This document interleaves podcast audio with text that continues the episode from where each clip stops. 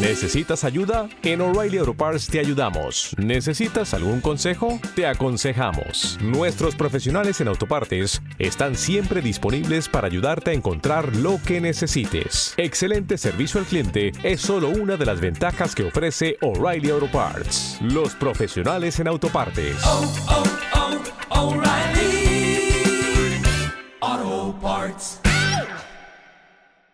Biciescapa Podcast, el lugar donde se encuentran todos los amantes del ciclismo. Biciescapa Podcast. Esta semana en el taller. Levantamos una semana más la persiana del taller. Vamos a analizar cositas técnicas como siempre con Carlos Cabello. Carlos, ¿qué tal? Muy buenas, ¿cómo estás? ¿Qué tal? Buenas tardes. Pues muy con muchas ganas. Claro que sí, ganas tenemos también de, escucharte. Eh, antes, que, antes de entrar en materia con el tema que, vamos a tratar hoy de bicicletas históricas, que seguimos con ello, además está teniendo muy buena acogida a la gente le gusta mucho. Pero aparte de ello, ¿me, me permites preguntarte por la tija telescópica de Mojoric, Carlos? Porque eh, yo creo que, mucha gente se está preguntando, ¿no? Eh, ya no qué es, porque yo entiendo que si entiendes, eh, si escuchas este podcast, más o menos todos sabemos lo, que es, aunque te, lo voy, te voy a pedir también que, lo, que lo expliques, pero sobre todo eh, si esa incorporación en el ciclismo de carretera mm, crees que va a ser algo común y si puede marcar la diferencia en un descenso de Milán-San Remo del Poggio como, como hizo con Mojoric, que bueno, que fue el más listo de la clase para mí, eso lo tengo claro. ¿Qué contestas a todo ello, Carlos? Pues mira, me pillas un poco, pero la verdad es que sí que tengo, tengo mi opinión al respecto. Eh, con respecto a si va a ser un ítem que se va a incorporar en breve a las bicicletas de carretera, mi opinión es clara, yo creo que no. Vale. Eh, soy una persona que llevo bastantes años en la industria y siempre he sido bastante atrevido para las modernidades, para, para los cambios que nos ha propuesto la industria. Siempre los he acogido con, con bastante positividad y entusiasmo. Y, y, esto no, no lo veo nada mal, ¿eh? pero creo que el mundo de la carretera en este aspecto eh, tiene, tiene un peso, tiene, tiene un inconveniente muy alto y, es el peso. Nos estamos peleando para bajarle 50, 60, 70 gramos a una bicicleta de carretera y, una tija telescópica, lo mínimo que te va a aumentar, lo mínimo, mínimo, mínimo, mínimo, son 350 gramos.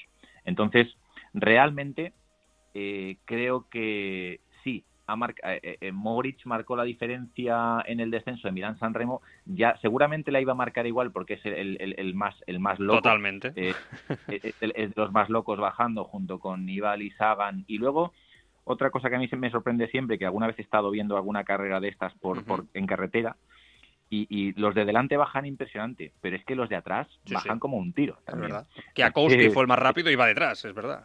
eso, eso, eso no se ve casi nunca, pero, pero, mm. pero, pero van como un tiro. Toda esta gente baja, baja fenomenal. Y si Moritz era capaz de a lo mejor sacarles en vez de 10 segundos, 3 segundos en el descenso y la tija le ayudó a sacar 4 o 5 segundos más, para él es brutal. Seguro que es brutal, porque además marca una victoria que solamente con eso ya tiene la justificación de una carrera deportiva. claro pero eh, creo que a nosotros, a los, a los ciclistas de calle, que tenemos una sola y para, para todo, eh, sí, nos puede ayudar, eh, pero creo que no va a ser definitoria, por lo menos hasta que la industria nos saque una tija telescópica que sea eh, mucho más ligera. Ajá. Creo que por ahí van a ir los tiros. En, mountain bike sí que se utiliza más, ¿no? Esto sí que es más, más común, sí, ¿no? Sí, por supuesto. De, hecho, de hecho yo, yo sin ir más lejos, es una de las cosas a las que no renuncio en mis bicicletas. Ah, Hace cuatro años que, empecé a utilizarla y es algo que no, no, no, no me importa eh, lastrar con 300, 400 gramos más porque el rendimiento que le saco en mountain bike sí que es mucho mayor. En carretera las bajadas eh, son más llevaderas. Claro, no, hay trialeras, no hay que echar el culo para tanto. Claro. Pero entiendo que en un, en un descenso de Milán San Remo, donde te estás jugando la victoria de tu vida, hmm. pues sí, pues puede tener una justificación. No, no te digo que no. Pero creo que para no, no, no, quiero tampoco pensar si me voy a equivocar o no, ¿eh? pero de entrada digo que en los próximos años no creo que se incorpore como algo muy habitual. Muy bien. Bueno, te lo quería preguntar porque yo creo que es uno de los temas, ¿no? Eh, de la semana, sin duda, y yo creo que incluso de la temporada, sin ¿no? Duda. Esa, esa imagen que, hemos visto y, bueno, es la sección para hacerlo, ¿no? El taller y vosotros sois los, los expertos de los que más sabéis, evidentemente. Bueno, pues queda, queda dicho y contestado también y la gente se hace un poquito también a, la idea de, por dónde van los, eh, los tiros. Más allá de eso, seguimos, ¿eh? Mm, con esa sección magnífica de bicicletas históricas, ¿no? que siguen en catálogo, esta sección que, nos encanta, que nos permite redescubrir auténticas eh, perlas del, ciclismo. Hoy, bueno, hemos elegido la bici, una bici mítica, muy, muy, muy buena, muy potente, de las mejores, ¿no? Es la Specialized Epic, que, sin duda, bueno, es, de los top, top, ¿no? ¿Qué te ha llevado a escoger esta semana este, este modelo, Carlos? Hombre, la verdad es que dentro de las marcas que trabajamos nosotros, mm. eh, es, probablemente la, más veterana en nuestro, en, nuestra, en nuestro espacio, en nuestra tienda, en nuestra familia. Y la verdad es que la Epic, eh, no sé, podíamos haber empezado la, serie con esta bicicleta, porque lo, realmente lo merece, pero bueno, las dos otras selecciones que hemos hecho también, también eran, eran muy, muy destacadas. Pero bueno, la Epic realmente es, eso, es la tercera en discordia, quiero decir, es, es la bici que, que, ha marcado un cambio generacional, un cambio en, en, en, la historia del mountain bike. En fin, está aquí por méritos propios. Muy bien, pues ahí está. ¿En qué año salió al mercado la, la Epic? Pues bueno, la primera versión es de, es de 2002. Eh, fue una versión bueno, en, aluminio, ya marcó, marcó una época porque en, aquellos, en aquellos años las dobles suspensiones tampoco eran algo demasiado, demasiado importante.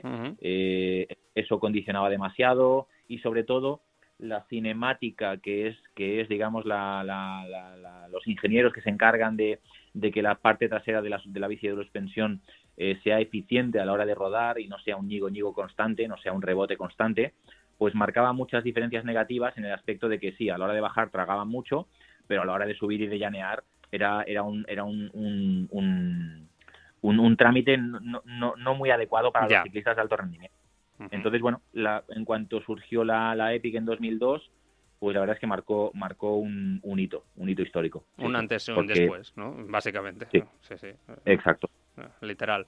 Eh, muchos eh, recuerdan esta bicicleta con, con, con, el con cerebro, ¿no? Eh, explícanos, ¿por qué este, este mote de cerebro, ¿no? Que, que la hizo tan característica. Bueno, es como ellos denominan a su sistema de suspensión trasero, brain. Brain en inglés es, es cerebro. Y realmente, ¿por qué cerebro? Porque al final consiste en una, en una válvula de inercia que lo que hace es activar la suspensión cuando recibe un impacto desde abajo o una pequeña vibración. Ah. Entonces, eh, esta vibración hace que el paso del aceite se abra dentro del amortiguador y, entonces permita la compresión. Eh, entonces, de, esta manera, pues es un amortiguador que está siempre bloqueado, excepto cuando tiene que estar desbloqueado. Y eso hace sumamente eficiente la bicicleta. De hecho, pues así como anécdota, en 2002 fue la primera versión, pero en 2003 ya fue la bici campeona del mundo con, con, con el belga Philip con el belga Philip Meirage. Eh, en fin, eh, quiero decir, tardó un año en, llegar a lo más alto. o sea, que, bueno, evidentemente, ¿no? Una bici top, ¿no? Eh, que revolucionó el mercado un antes y un después, ¿no? Entiendo que esto de cerebro y tal gustó mucho, ¿no? Entiendo que fue algo que, la historia, etcétera, ¿no? Que, la, que enganchó, ¿no? También, porque cuando hay una historia detrás de este tipo, también, ¿no? Le da, le da una épica a la propia bicicleta, a la propia marca. Esto encantó y Specialized yo creo que lo explotó, ¿no? Carlos, al máximo. Correcto, exacto. Hmm. Eh, este, este, tipo de, cosas que siempre, siempre buscan. Me decías que habían sido campeones eh, eh, un año después, pero han sido después, han seguido siendo campeones, ¿no? Han tenido diferentes campeonatos, ¿no? Specialized, no, estoy seguro ah. si, es la bici más exitosa de la historia, hmm. pero si no lo es, está, está muy cerca. Realmente, campeonatos del mundo ha ganado unos cuantos con, con bueno con Philip Meirag en 2003 como te digo. Luego ya en 2008 volvió a ganar con Christoph Sauser. En chicas también han sido campeonas del mundo. Eh, luego han ganado muchas carreras de, de, por etapas de tipo la Cape que ahora mismo está, disputándose. Pues creo que es la, la, bicicleta con más victorias en Cape Epic muy bien. Ah, Luego tuvo un Perfect, que, que, es como denominamos un, un año perfecto, con todo victorias, que lo tuvo Jaroslav Kulavi si no me equivoco fue en 2012, que bueno, ganó todas las carreras que corrió, Juegos Olímpicos, Mundial, Copa del Mundo, o sea, hizo una animalada. y, bueno, en fin, a nivel, a nivel deportivo, eh, no lo sé, no, no, me, no me la juego, eh, pero, pero diría que es una de las bicis, de las dos, tres bicis con más éxitos deportivos, sin, sin, ninguna duda. Ahí queda, queda dicho. Eh, ha habido muchas versiones, imagino, no, no, sé cuántas ni cada cuánto han ido ¿no? Eh, renovando, evolucionando esta, esta propia mm. versión. Sí, bueno, no, eh, creo, creo que hay unas 10 versiones, más o menos. Desde 2002, más o menos cada dos, tres años van sacando alguna actualización y, bueno, pues quizás la, la, las, dos, las dos o tres que han marcado una época eh, en 2002, evidentemente, la primera versión fue la histórica. En 2006 ya salió una, una versión en, en, carbono, la primera versión en carbono. Eh, en 2011 12, eh, digamos, fue la primera versión con ruedas 29, que más o menos ese fue el año de, de implantación de las 29. 2011-12 fue cuando, cuando ya todas las marcas eh, pusieron todos los huevos en la cesta del 29 prácticamente. Entonces ahí también hubo otro, otro, otro hito histórico.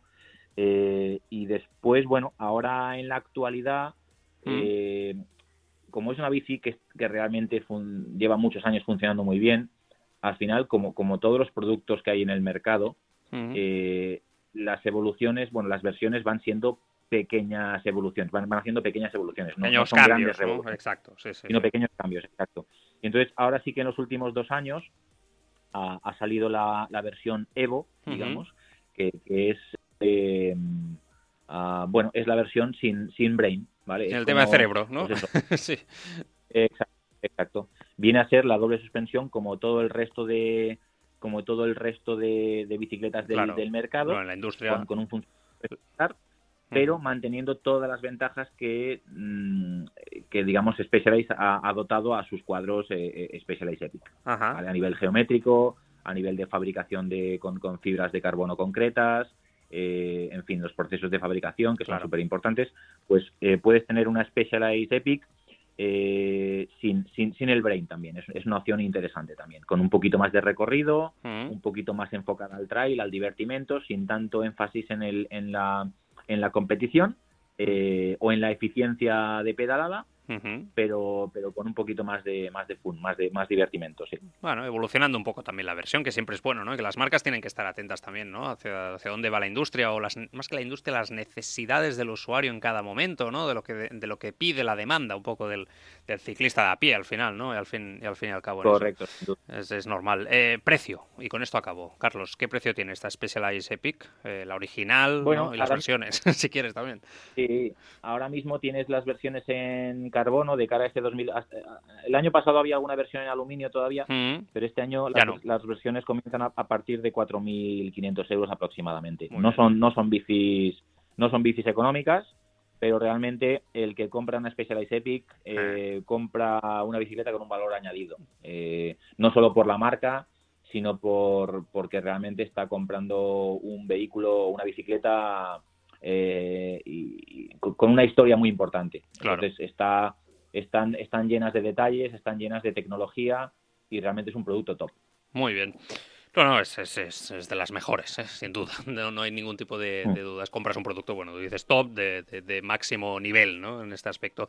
Carlos, oye, ha sido un placer ¿eh? con esa Specialized Epic, que, que, seguro que nuestros oyentes la, la conocen bien, muchos la, la, habrán probado, la habrán disfrutado y otros, pues mira, vete a saber, ¿no? Si se animan también con, con ella en un futuro próximo después de, después de escucharte. En biciescapa.com, ahí tenéis más información sobre toda la sabiduría, el conocimiento que tienen Carlos, Jordi Vigo y toda la gente que, hace posible el, proyecto ¿no? de, de Bici Escapa y ahí, o en la tienda, en las tiendas también, ¿eh, Carlos? Que siempre hay que recordarlo, que nosotros hablamos mucho de la web, ¿no? Porque vamos ahí para toda España, pero también ahí físicamente, ahí estáis, ¿no? Eh, en las diferentes ubicaciones. Siempre.